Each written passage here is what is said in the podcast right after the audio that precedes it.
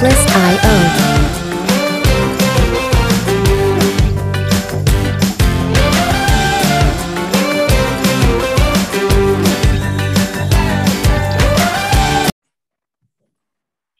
a todos, ¿qué tal? ¿Cómo están? Espero que se encuentren muy bien. Soy Andrés Quintero y estamos en un nuevo episodio del podcast de FinClub.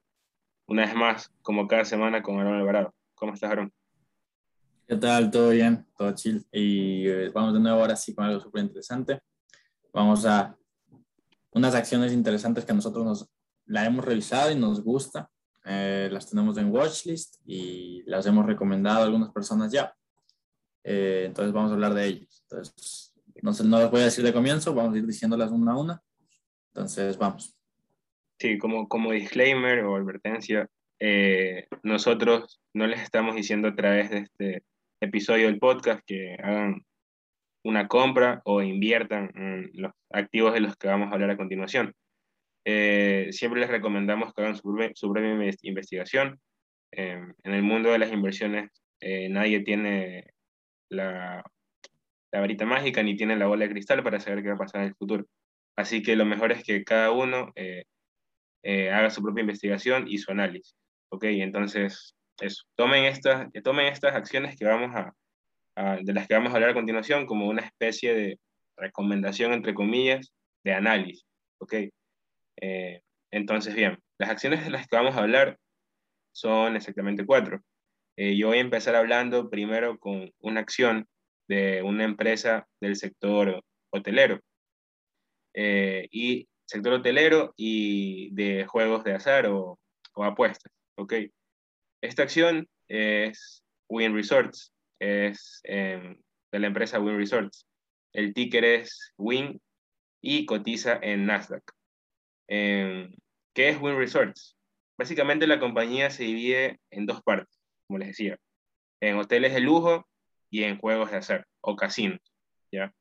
Eh, la compañía Win Resorts como tal posee el 72% de Win Macau Limited, que es una subsidiaria que estableció la empresa en Macao. Eh, Macao queda en Asia, por si acaso es un país asiático, eh, y eh, para llevar a cabo las operaciones en dicho país. Dentro de dicho país, Win Resorts opera dos complejos turísticos enormes, ¿ya? Está el Win Palace y el Win Macao.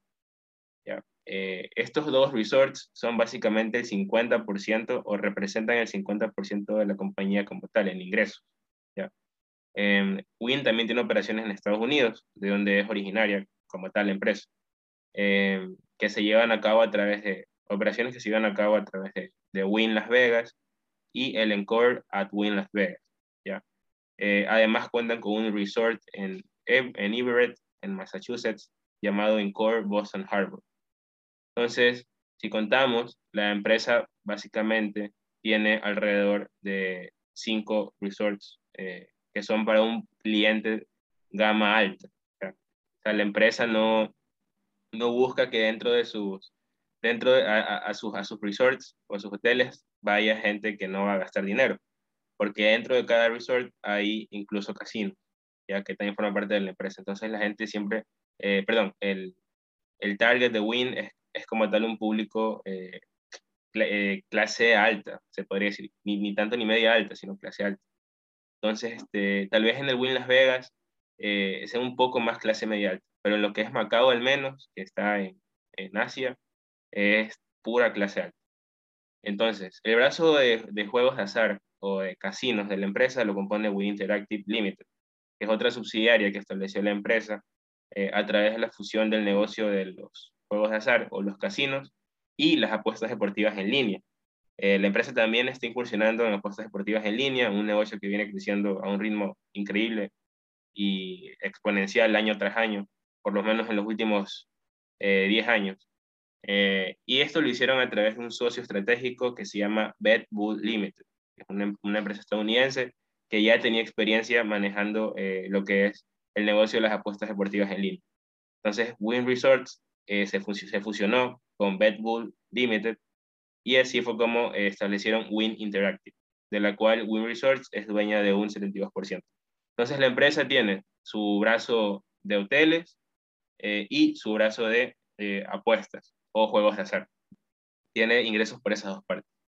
Em, eh, lo, si nos vamos al precio, bueno, la, la, empresa salió a cotizar a bolsa a inicios de 2005. Em, hasta ahora ha tenido un, si nos ponemos a ver en promedio desde el año que salió a bolsa, ha tenido un retorno del 36.4% hasta ahora, desde inicios de 2005. ¿no? Obviamente hay años, esto es promedio, obviamente hay años en los que ha ganado más, hay años en, que los, en los que ha salido negativo. Eh, esto lo marca también un poco el punto de salida que tenga el inversionista dentro de, dentro de la acción como tal. Si tú sales un año donde Win ganó un 30%, un 20%, un 25%, obviamente eh, no, vas a, no vas a tener que esperar 16 años hasta ahora para tener un 36%. Entonces estás básicamente maximizando los retornos. Em, de ahí en lo que es eh, Win como tal, es un, se podría decir que es un, una, una value stock en cierto punto, lo era al menos antes de la pandemia. Eh, es una empresa que obviamente el sector de turismo y por todas las restricciones que hubo por el COVID, etcétera, sobre todo en Macao, que es donde eh, Win tiene el 50% de sus ingresos, los afectó bastante.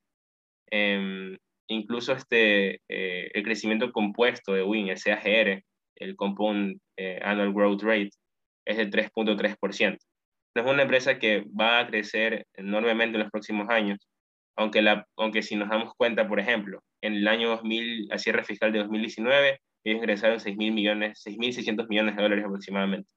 Y a cierre fiscal de 2020, al 31 de diciembre de 2020, ya después de la pandemia, los ingresos bajaron a 2.095 millones de dólares. Eso obviamente afectó el CAGR que venían teniendo desde el 2016 al menos, ya que era un poco más del 6% y esto hizo que ahora el CAGR o el crecimiento compuesto anual sea de un 3.3%, bajando casi la mitad. ¿ya? Entonces, eh, ¿cuáles son los riesgos? El, precio de Win ahora está en 89 dólares con 10 centavos. Eh, ¿Cuáles son los riesgos como tal de invertir en, en, en, Win? Eh, les voy a hablar básicamente de tres riesgos principales, ¿ya? Em, que son las condiciones políticas y económicas globales generales entre Estados Unidos y China, incluida la campaña anticorrupción en curso del gobierno chino, que puede afectar los niveles de gastos de viaje, ocio y consumo. Eh, China es, como decía alguien, es como, un, eh, es como un toro con los ojos vendados, que no sabe a dónde va a ir y a quién va a atacar. Entonces, este, China incluso ahora, el, el presidente chino está viendo la manera de, de tal vez regular eh, en cierto punto a regiones turísticas como Macao, que también forman parte indirectamente del, no manejado exclusivamente por el gobierno chino, porque tiene su propio eh, régimen, pero eh, en cierto punto China tiene control sobre Macao.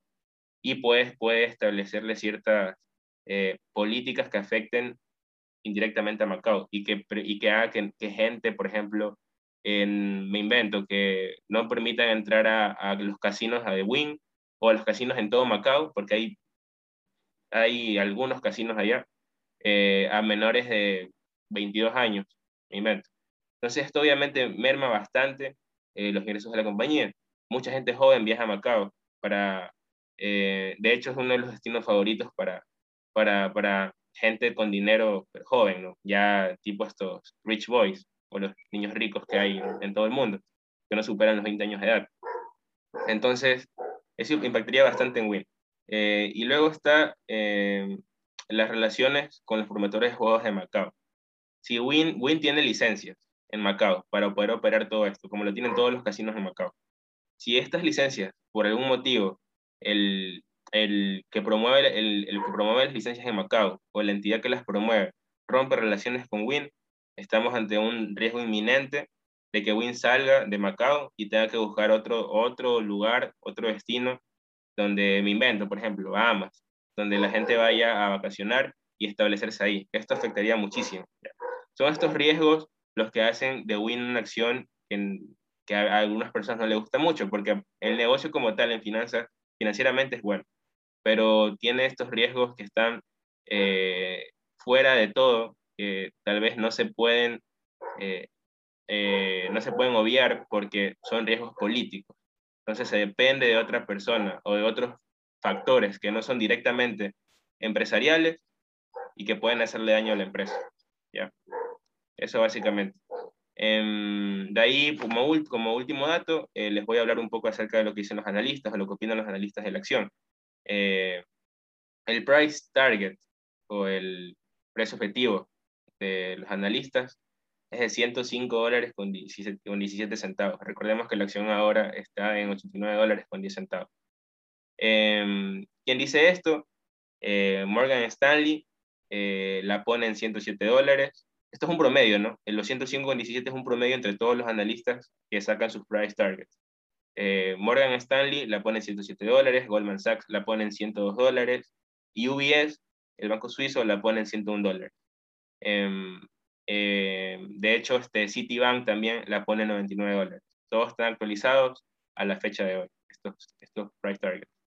Entonces, eh, el consenso es compra, básicamente. Indica compra y eh, tal vez no sea una acción para tenerla a la larga como tal, pero se podría aprovechar una, tal vez una subida que vaya a tener por lo menos hasta después de que acabe el año, ¿no? Cuando sea toda la época de, de las festividades, de las vacaciones, de que la gente va a los hoteles, de que la gente gasta mucho dinero en, juegos de azar, etc. Entonces se podría eh, eh, tomar esta oportunidad y, por lo menos esperar que la acción suba a 100 dólares y ganar eh, un 10%. Entonces, eso. Ahora van a hablarles de otra, de otra stock también. Mm, ya, ahora que estamos en el sector hotelero y de, la, de ocio, y hotelero, este, me voy a ir con Airbnb.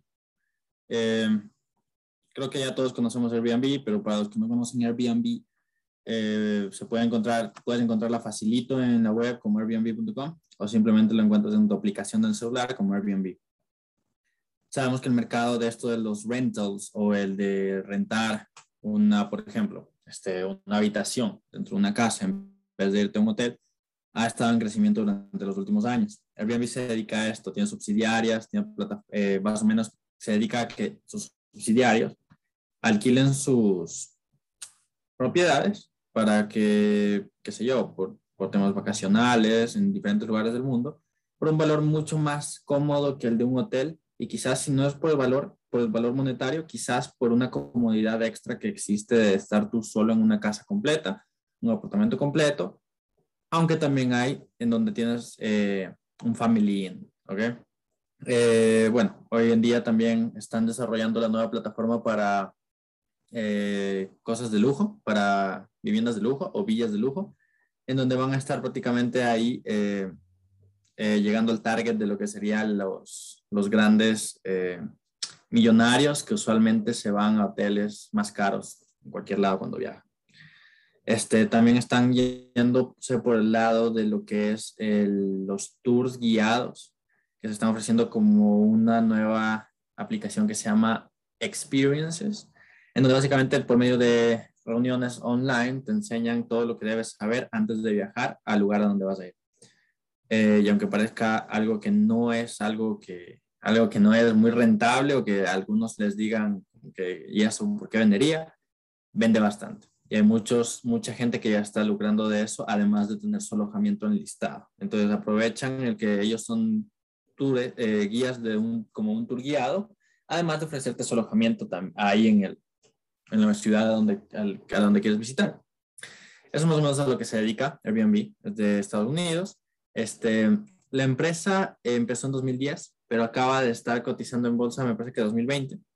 Eh, salió en, casi que en medio de la pandemia. Em, ahora, para explicar un poco más o menos el crecimiento que ha tenido en los últimos cinco años y lo que se espera que en los últimos cinco años crezca, es, es más o menos del 29.5%. Es una acción bastante, es una empresa bastante growth todavía. No es tan lucrativa que digamos, de hecho creo que ni siquiera está lucrando. Entonces, en teoría, es una empresa que todavía puedes entrar y que puede tener un gran futuro. El futuro de Airbnb se basa en que todo cambie, en que todo el mercado de las hotelerías, en que todas las ganas de la gente de ir a hoteles y tener esa misma experiencia que de irte a la habitación del hotel, tener lo mismo y todas las cosas, cambie y que ahora todo el mundo prefiera tener su propia cocina, su propio comedor, su propio patio y un poco más de libertad que la que te dan los hoteles usualmente. En cuanto a sus finanzas, la empresa está un poco complicada. Tiene una salud financiera un poco débil. Eh, fueron afectados por la pandemia bastante. La falta de lo que fue los viajes, el cortar los viajes y todo esto de lo que, que provocó el COVID-19 simplemente hizo que, que Airbnb se afecte bastante en algunos lugares, mientras que en otros donde simplemente no se cortaron los, los viajes internos, por ejemplo, se mantuvieron. ¿okay? Pero eh, hoy en día están recuperándose, están mejorando y están en un buen momento en cuanto a lo que es ya reapertura de viajes, se está esperando que todo ya vuelva a la normalidad. Eh, está cotizando por encima de lo que es su valor en teoría real o el fair value que se dice, eh, pero aún así se prevé que Airbnb pueda cotizar mucho más alto, siendo poniéndoles targets que pueden llegar de 174 dólares hasta los 190 dólares, 180 dólares que lo ponen algunos analistas, dejándola en una posición en donde simplemente está en compra fuerte. Prácticamente se esperaría que Airbnb eh, crezca, es lo que todos los analistas sugieren que pueda pasar, pero bueno, no podemos estar tan ciertos de eso. Pero aún así la empresa es muy interesante, la empresa es súper buena, la empresa parece que tiene muy buen futuro y realmente en cuanto a lo que ha ido desarrollando ya como ha ido creciendo estos últimos meses que estamos viviendo una, una pequeña recuperación de todo esto, eh, pues la vemos bastante bien, ¿no? Eh, bueno, en cuanto a los factores de riesgos, es que tú quisieras entrar en esta acción en este momento, que está cotizando en este punto por los 166 dólares, no es tan barata, pero en sí, en múltiplos, eh, y en cuanto a lo que es eso, se ve cara, pero en cuanto a analistas parece ser barata. Este, entonces, los, los riesgos que puedes asumir con esto puede ser que otra pandemia, eh, la, la, salud financiera de la acción de la empresa no esté correctamente eh, como que analizada y realmente pueda existir otro tipo de, de, de afectación a sus ingresos y, e incrementar sus pérdidas que el anterior año al final es a lo que fue el 2020, fueron de 6 billones de dólares, eh, tienen una fuerte recuperación por delante. Entonces, cualquier cosa que afecte esa recuperación podría resultar en un movimiento adverso de lo que es el precio de su acción. Em, tienen poco capital eh, líquido. Eh, su capital líquido se ha ido drenando gracias al tema a este tema de lo de la pandemia y a la reinversión que han estado haciendo durante todo este tiempo. Así que, en teoría, eh, en cuanto a finanzas, es peligroso, pero en cuanto a futuro, es prometedor. Entonces, no sé, aún podemos estar esperándola, podrías esperar un tiempo más a ver qué pasa con esta acción, pero de que es interesante y de que tiene un buen futuro, para mí lo tiene. ¿Ok? Entonces, eso tengo que decir de Airbnb. Ahora vamos con otra. ¿Cuál más tienes? Ahora vamos a hablar acerca, nos vamos a un poco al sector agro. Eh, agrícola y agroindustrial. Em, vamos a hablar de Ecoagro. Eh, su ticker es agro eh, y cotiza en el NICE. Eh, ¿qué, ¿qué, es agro? Agro es una empresa agroindustrial que opera en toda Sudamérica y se dedica a cultivos agrícolas y otros productos agrícolas. También tiene operaciones en lácteos, hace actividades de transformación de tierras, así como actividades de producción de azúcar, etanol y energía. Básicamente la empresa se dedica a la siembra, cosecha y comercialización de granos y oleaginosas, así como de trigo, maíz, soja, maní, algodón, girasoles, entre otros. Eh, también almacena, presta, almacenamiento para otras pequeñas empresas, eh, debido a que tiene fincas localizadas en puntos estratégicos, que ya les voy a mencionar dónde, eh, y eso, también tiene, eh, también, eh, tiene máquinas de secado, ¿ya? Entonces también seca cereales de terceros, por ejemplo, y cobra un, fee por esto, ¿ya? Em, básicamente la empresa tiene, ocho, tiene 18 fincas en Argentina, 8 fincas en Brasil y una finca en Uruguay. ¿Ya? Además cuenta con una capacidad de 241 megavatios eh, instalada de cogeneración, ¿ya? Entonces, energía, el negocio energético. Eh, Ecoagro es una empresa que salió a bolsa, eh, si no mal recuerdo, por el año 2011, ya hace unos 10 años atrás más o menos, un poco más. Eh, y desde ese entonces se puede, podemos decir que como tal, o sea, si hubieras comprado Ecoagro desde que salió a bolsa, cuando hizo su IPO, eh, hasta ahora, hubieras tenido un retorno de 27% negativo, o sea, de menos 27%. Hubieras estuvieras perdiendo ahorita dinero en Ecoagro, ¿ya? Eh, con un crecimiento compuesto anual del precio de la acción del menos 2.9%. Por lo general, esta acción es cíclica.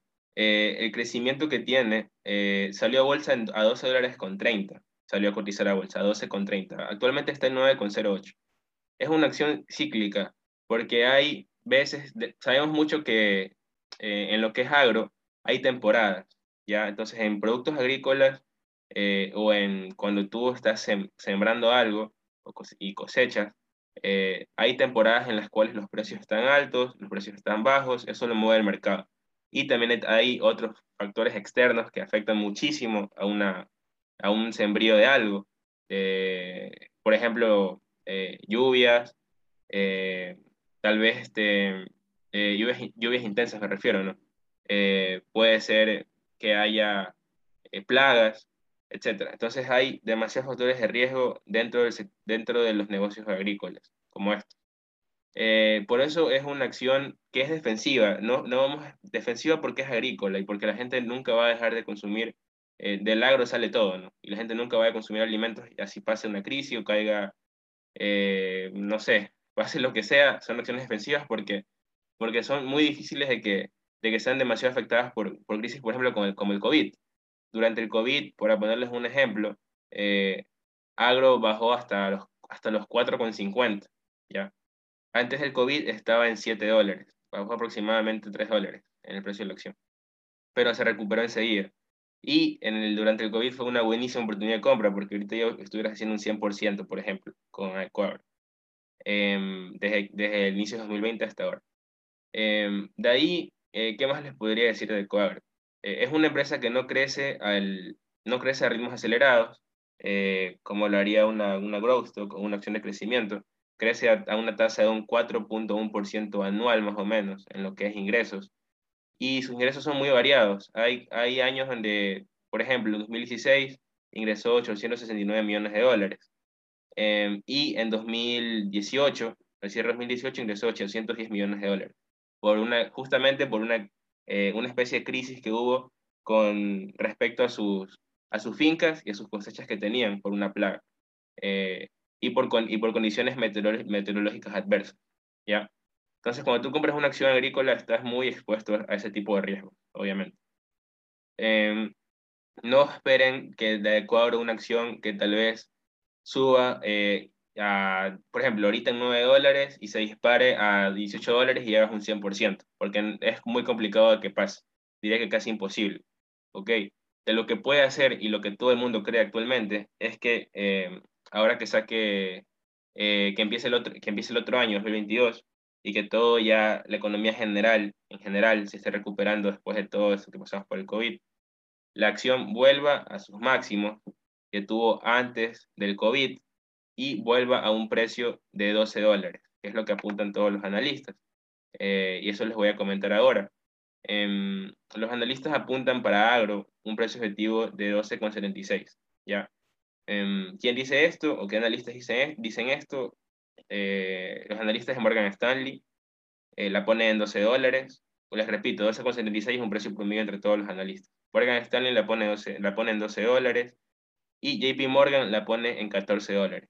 Estas son eh, las dos valoraciones más altas que le dan al precio de la acción de Coagro durante los próximos meses. Dicen que el máximo que puede tocar tal vez sea de 15 dólares, pero es muy, es muy complicado y casi improbable que pase. Y el mínimo que puede tocar tal vez sea de 10 dólares. Em, como tal, es una empresa que no ingresa miles de millones de dólares. La, empresa, la capitalización de mercado está en mil y pico millones. Em, tiene, eso sí, es una empresa que eh, gana plata al menos, mm, ya es una empresa establecida que está ganando plata y que eh, su EBITDA crece a un 2.5% anual más o menos. eh, tiene buenos márgenes de entre 35 y 40%, márgenes de vida, ¿ya? Eh, que son básicamente los, eh, los que importan o los que interesan. y eso, es una acción interesante que la puedes aprovechar a comprar, por lo menos, creería yo personalmente, es un momento de compra para aprovechar y al menos ganar un, un, un 30 o un 25% con, con Ecuador de aquí al, al otro año. eso. Eh, de ahí no, no, yo no recomendaría a Ecuador para alguien que tal vez quiera mantener la acción durante 5 o 4 años, porque es una acción que no se mueve mucho, que es cíclica y que eh, durante, a la larga se ha demostrado que no da, da buenos beneficios. Entonces, eso. Ahí varón a hablarles de la última acción también.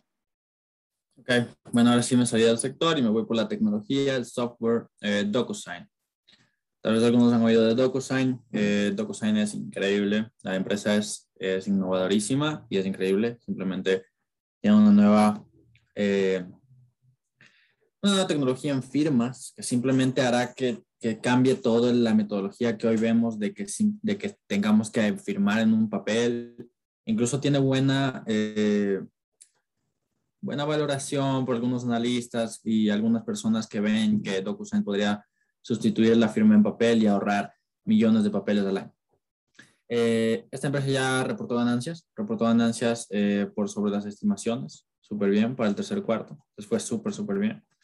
Eh, se espera que el siguiente cuarto sus, sus ingresos crezcan en al menos 20 millones de dólares, se espera. no es una empresa rentable aún, no gana plata, sigue perdiendo, el EBITDA es negativo todavía, pero es una empresa que ha crecido tan bien y ha crecido tanto que no va a pasar desapercibida. Entonces, eh, bueno, y además de que tiene otro tipo de proyectos como data y otras cosas más que son súper interesantes. Eh, DocuSign se basa en la nube, es un software que se basa en la nube, que sirve no solo en Estados Unidos, sino que sirve internacionalmente. Puedes utilizarla en donde tú quieras. Eh, te ayuda, es para soluciones de firma electrónica, y además te ayuda a que se pueda mandar sobres de documentos para que lo firmen las otras personas de forma desde la misma aplicación, o sea, desde el mismo programa, desde el mismo software.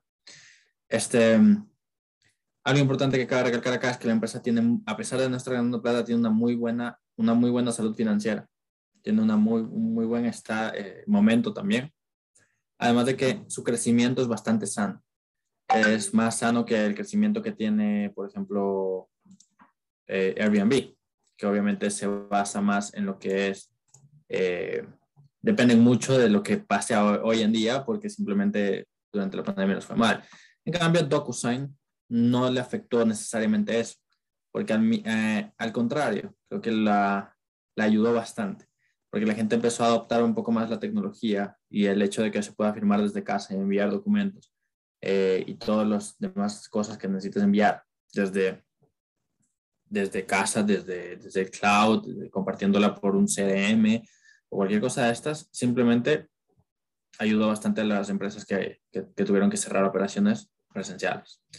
Eh, además, DocuSign ayuda a que se manejen los los workflows, los, los flujos de trabajo, y básicamente ayuda en que todos estos procesos de los, de la, del tema de, de, del flujo de trabajo y además los insights o, el, o los datos que se recopilan de estos flujos de trabajo sean manejados por inteligencia artificial, que prácticamente están y que están, y que están ayudando a analizar y a, abaratar costos en temas de análisis, para temas de, de temas legales o cláusulas que se tengan que compartir desde la empresa para cualquier eh, operación que se vaya a emitir en ese momento.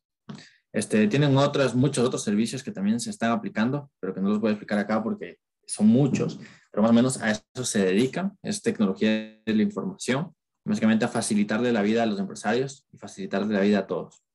En CAGR, en su crecimiento en cuanto a revenue, en cuanto a ingresos, es del 32.2%. Es bastante bueno, eh, pero yo creo que podría ser más.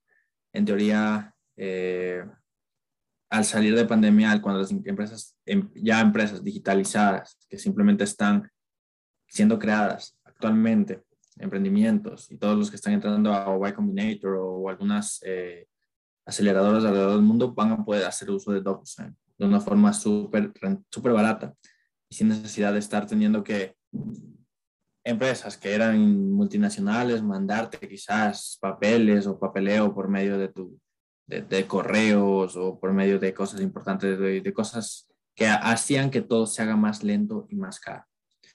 Eh, en cuanto a los analistas, los analistas ven a esta acción, eh, ahorita vale 274,73, bastante cara. Hizo IPO también no hace mucho. Su evaluación hecha en base a su discounted cash flow, que obviamente no va a ser exacta porque todavía no es una empresa que está generando realmente eh, dinero como ganancia, eh, se espera que debería, se dice que debería estar en las menos, alrededor de los 180 dólares. Pero los analistas le ponen un target o una, un precio futuro que podría darse de 328 dólares. Eh, también DocuSign está, igual que Airbnb, en una posición de compra fuerte. Básicamente todo el mundo dice que DocuSign es la acción que debes tener en tu portafolio, definitivamente.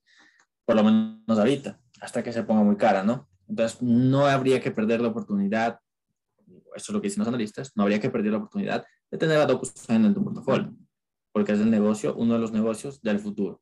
Eh, bueno, en cuanto a riesgos, este, como todo, tiene riesgos. En cuanto a, a los riesgos y el factor de riesgo establecido por DocuSign, se habló de la pandemia y de los resultados y de las afectaciones que podrían darle los diferentes negocios eh, que podrían estar usando sus servicios y que se afectarían sus finanzas. Si se afectan las finanzas de los negocios, no van a poder pagarle a DocuSign. Entonces, eso va a ser uno de los factores de riesgo importantes de DocuSign. En cuanto a la pandemia, no sé si realmente siga la pandemia o no, pero al parecer ya se ha, detenido bastante, por lo que no sé si realmente cuenta como un factor de riesgo a partir del 2022. Pero quizás otra pandemia en el futuro, que hoy en día incluso se están haciendo se están haciendo estudios para hacer una minimización de riesgos en cuanto a pandemia en el futuro. Este, la empresa no es rentable, como dije, no está ganando dinero. Entonces, el hecho de que, de que no estén ganando dinero pone en riesgo también. O sea, es un riesgo que, hay que entender. Que simplemente una empresa que no está ganando dinero corre el riesgo de que se le acabe la financiación. Eh, y si se le acaba el dinero de la financiación, es más difícil que venga un inversionista a darle más dinero a una empresa que ya durante cinco años o tres años o cuatro años no ganó dinero, no produjo nada y sigue necesitando financiamiento. Entonces, eso puede afectar la, la, sostenibilidad del negocio en el futuro. Eh, eso Airbnb salió a bolsa también. Por justamente esa ¿Perdón? Por eso Airbnb salió a bolsa, por justamente esas razones. Exactamente, para salvar el negocio prácticamente. Este, otra cosa que tiene DocuSign y que se está viendo como factor de riesgo es que el negocio de ellos es nuevo, es innovador y es un producto, es un producto que brinda soluciones que están recién evolucionando, no están siendo entendidas por todos. Hay gente, y como, como en el mercado se dice, este, todavía hay gente que todavía son de otra generación y, y todavía están usando lo que es lo convencional. ¿okay? Eso afecta a negocios como DocuSign o negocios que vienen a innovar en el mercado, porque simplemente no, no se sabe y es incierto qué tanto, cuál sería su target market real ahorita y no se sabe si realmente tengan la salud financiera como para aguantar lo suficiente tiempo hasta que se cambie el futuro y hasta que ya llegue lo que sería la generación del futuro y que adopte todas estas tecnologías nuevas. Em, otra cosa que necesita DocuSign también es le, necesitan el proveedores de, de, terceros para lo que es las nubes, la nube. Por ejemplo, eh, servicios de nube de data, de, de data como Salesforce y otras empresas que brindan estos servicios de, de data management o manejo de, de datos en nube. Por lo tanto, cualquier cosa que le pueda pasar al centro, a uno de los lugares o proveedores del servicio de, nube, de, almacenaje en nube, a DocuSign, podrían afectarle en lo que es la infraestructura de la empresa. Eso es algo, esos son uno de los factores de riesgo, uno de los factores de riesgo más importantes que habría que verlo, a pesar de que es también uno más, a pesar de que no es que es una, empresa que tiene muchos competidores actualmente, siempre va a existir eh, en el futuro alguien que va a hacer lo mismo que tú o tratar de mejorar lo que estás haciendo. Así que es posible que DocuSign tenga competidores en el corto plazo, eh, viendo lo bien que le está yendo. Entonces, eso más o menos eh, serían los, los, los, riesgos para DocuSign. En cuanto a esto, eh, sí es una acción que sí tiene que estar en un portafolio eh, más o menos growth. Bueno, no así que tiene que estar, pero podría estar en un portafolio más o menos growth. Eh, un poco más arriesgado. Si eres más convencional, más de, lo, de la gente value, de la value school, quizás DocuSign no sea una acción para ti, pero debe estar en tu watch list si eres de los que eres más arriesgado y quisieras ir en lo que es el futuro del software y del information technology. Em, eso de DocuSign, creo que no tengo más, nada más que decir de, de, DocuSign al final. Eh, son empresas tecnológicas, así que en teoría dependen del futuro las dos que yo di. Entonces, sería todo, ¿verdad? Sí, eh, como, como plus, como bonus, vamos a decir. Les, les recomendamos que revisen eh, Stone. Okay. Eh, su, su, ticker es STNE. Eh, bueno, solo para como preámbulo, antes de que, lo hagan, decirles que es una acción que la tiene en cartera Warren Buffett, que la agregó hace menos de un mes a su cartera, y la tiene también Cathy Wood en sus ETFs. Lo agregó, la agregó también hace, justamente en línea con Warren Buffett. Eh, es una acción de una empresa brasilera que cotiza en Estados Unidos. Es interesante y pueden revisarla también. Stone Corp. STN. Eso sería todo, creo, por hoy. Eh, a las personas que se han quedado con nosotros y nos han, escuchado todo el podcast hasta ahora, agradecerles y eh, hacerles acuerdo que nos pueden seguir en nuestra página de Instagram, estamos como finclub.es y no olviden preguntar acerca de nuestros servicios de asesoría en inversiones, asesoría en finanzas personales y asesoría para PYME. Eh, junto a Aaron estamos involucrados en el equipo de asesoría en inversiones y pueden contactarnos para, para armar sus portafolios. Eh, recordarles que ahora usamos también herramientas como, como Python eh, para hacer un análisis más exhaustivo de los portafolios y para tratar de agregarle eh, ese, ese plus y ese valor diferencial a nuestro trabajo. Entonces, gracias a, a, Python y Machine Learning, y podemos ver cuáles son las, asignaciones correctas del peso de un activo dentro de sus portafolios. Eso lo incluimos en nuestra asesoría de inversión. si quieren aprender más, no olviden contactarnos. Eh, y eso. Nos vemos la próxima semana y gracias por escucharnos. Chao. Chao, nos vemos.